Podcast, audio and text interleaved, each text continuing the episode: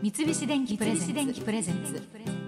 戸田恵子大人クオリティ。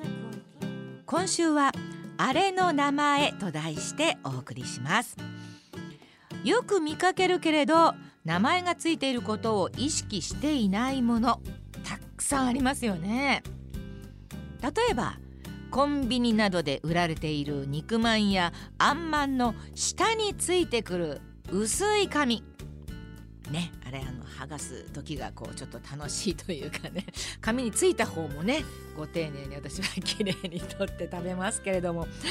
まあ意識するのは何マンだっけ？と確認するくらいのものなんですけれども実はあのペロペロペロっとこうめくるあの薄い紙にも名前があります。その名はグラシン紙聞いたことありませんね。グラシン紙薄くて水と油に強く昔は本のカバーにも使われていたそうです。グラシン紙の紙は紙という字ですね。グラシンはカタカナで書いてありますけれども。同じく敷物といえば魚やお肉の切り身を買った時に敷いてある紙ありますね。あれにも名前があります。その名前はなんとドラキュラマット。うんドラキュラマット、えー、一般名称はドリップ吸水シートだそうですけれども食品包装資材を扱う三和コーポレーションさんが1984年に血を吸うという発想でやっぱり来たか。ドラキュラマットと命名して売り出したところその名称のユニークさもあってヒット商品になったそうです。またスーパーに行くとサッカー台という名前の台があります。どんな台のことだと思いますか？ねスーパーでサッカーするわけではありませんからね。実はレジでお金を払った後商品を袋詰めする時の台のことです。はいはいはいはい。みんなねあのこぞってあの薄いビニールをペンペンペンペンペガしてですねいろいろ詰めてそれで自分でねあのみんなあの最近は全部自分たちで詰めるところがね多いですからあの台ですってでこれはスポーツのサッカーとは全く関係がなくって英語で袋詰めするという意味のサック。SACK ですね。サック。このサックに由来するそうでイギリスでは購入したものを袋詰めする店員さんがいてサッカーと呼ばれているそうです。これサッカーっていうのかな？日本的には何だろう？へえそうなんだ。あのー、まあちょっと高級スーパーに行くとそうやって全部詰めてくださる店員さんいらっしゃるところありますね。なんか申し訳なくなっちゃうんですけれども私なんか。そうですか。あの方をサッカーと呼ぶそうです、えー、詰めるといえばですね幕の内弁当などについてくるお醤油ソースが入った魚の形や瓶の形をした小さな使い捨てのポリ容器。あれにももちろん名前があります。あれねきですね。なんかこう日本独特のものなんですかね。あれ本当にいろんな形のが最近出てますけれども。あれは正解はランチャーム。カタカナでランチャームという名前。これカタカナなんですけれどもれっきとした日本生まれだそうですよ。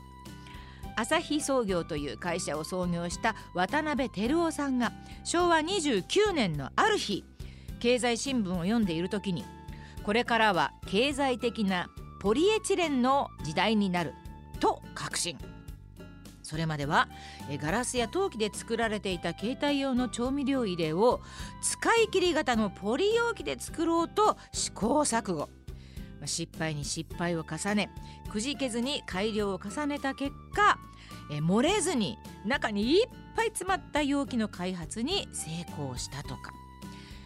えお昼ご飯のランチと魅力的という意味の英語チャームチャームをつけてこれ合わせてランチャームと命名したそうです。もう今や当たり前のようになってますよね。あのお魚の形のやつとかボトルの形のやつとかね。あれ海外で見ないですもん。日本のお弁当は親切だなというふうに本当に思います。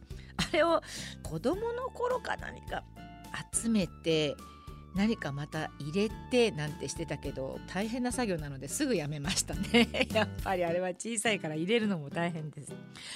その他にも知らないで使っているものいろいろありますよね。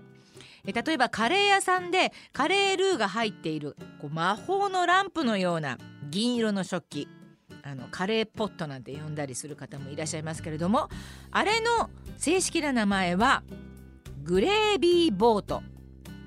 うん全然知りませんでしたね。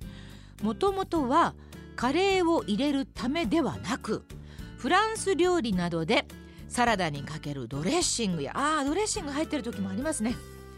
あのドレッシングを入れるものだったりあとローストビーフにかけるグレイビーソースを入れるために考案されたもの。なるほど。だからグレイビーボートっていうんですかね。ボートっていう名前がついてるから、えー、注ぎ口が船のへさきのように細くなっているところからボートと付けられたそうです。なるほど。それでグレイビーボートっていうんですね。こういうのはあの何でしょう。豆知識としてこう知っててカレー屋さんに入った時にねちょっと言ってみたりす。るとちょっとまた鼻につくかもしれませんけれども。あーほんと知らないこといっぱいありますね。ちゃんとみんな名前があるんですね。ちなみに欧米のテーブルマナーではグレービーボートを傾けてライスにカレーをかけるのは NG ちゃんと大きなスプーンを使ってカレーをかけなくてはいけませんがあの大きなスプーンにも名前があってレードルと言います。あこれあのキッチン用品にもレードルというものありますからね。なるほど。全部に名前があるんですね。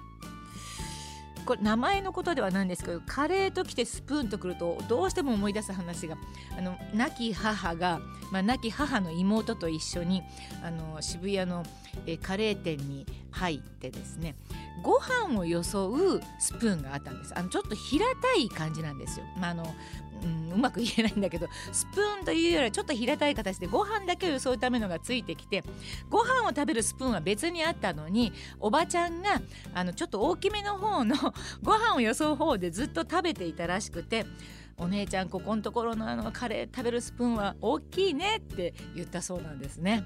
それでうちの母が気がついて「それは違うよご飯をよそうやつだよ」と言ったっていう話があのカレー屋の、うん、なんかこうスプーンの話だとどうしてもそれを思い出してしまいます。懐かしいです。三菱電機プレゼンツ。